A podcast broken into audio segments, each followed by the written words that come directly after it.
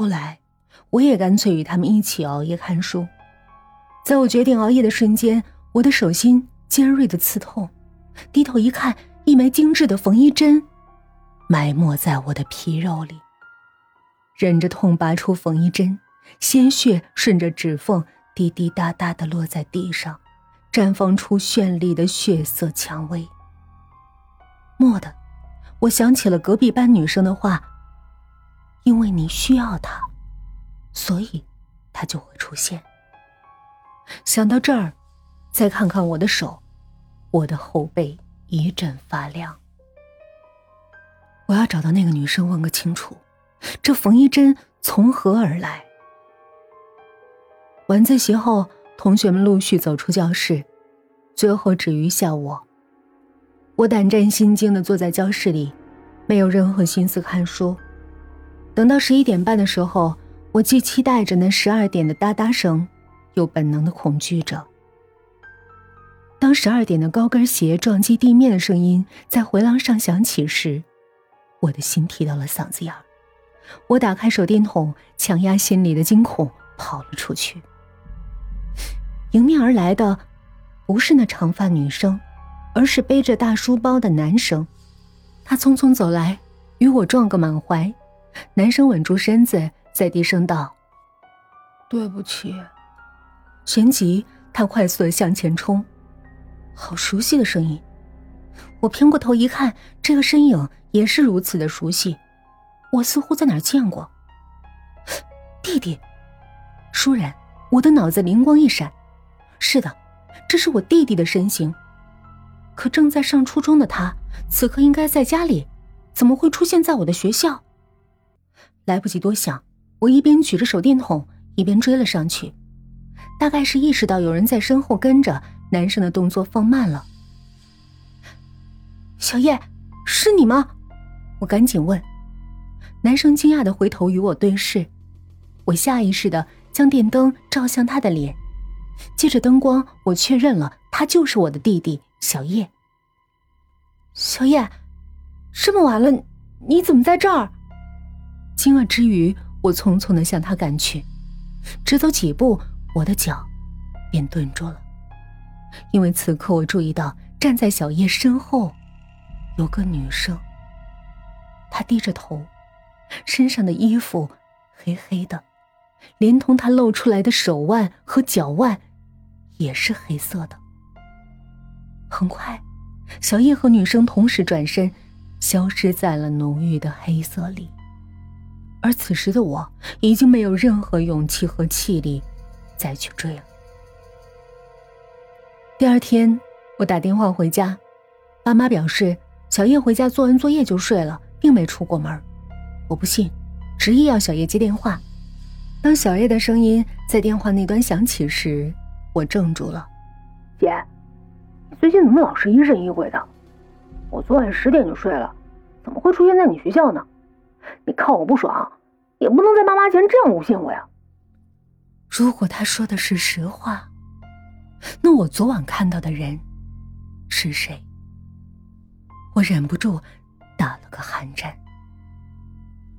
压力就像一把锋利的刀架在我的脖子上，逼得我无处可逃。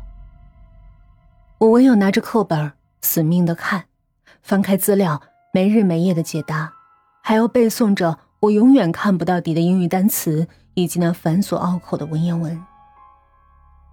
离高考还有一个星期时，我愈发的焦躁。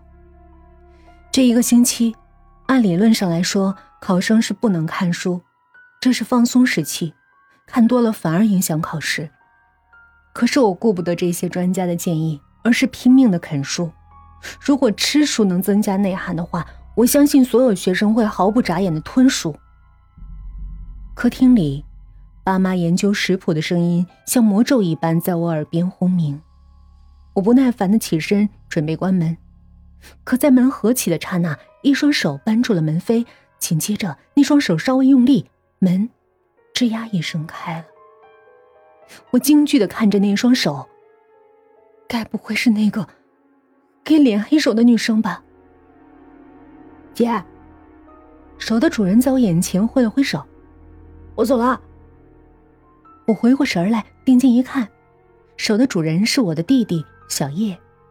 他今年上初三，在我高考后也要参加中考，但是中考和高考相比，就显得小儿科了。小叶背着一个破旧的大书包，脸上黑黑的，眼神愤懑，整个一个愤青加农民工的形象。你去哪儿啊？打工啊！小叶白了我一眼。打工？你初中还没毕业呢，你打什么工啊？我惊愕的问。我高考分数下来了，二本，没前途。你别逗了，你才初三，你什么时候高考了？参加高考的人是我。错愕之下，我哭笑不得。也许对于中考的小叶来说，他的压力也不比我小，但是这样的压力不至于让他精神错乱吧？姐，你不会是精神错乱了吧？小叶怪异的瞥着我，声音凉凉的。你三年前不就参加高考了，只不过考了个三本。小叶的话犹如千斤大锤。砸在我的脑袋上。我高考过了，三年前，不可能！我当即否定，一定是你搞错了，是你脑子出问题了，姐，你醒醒吧！说着，他抡起拳头砸向我的脸。当我睁开眼，密密匝匝的习题缭乱了我的眼。抬起笔，我分明感觉到了手指在颤抖。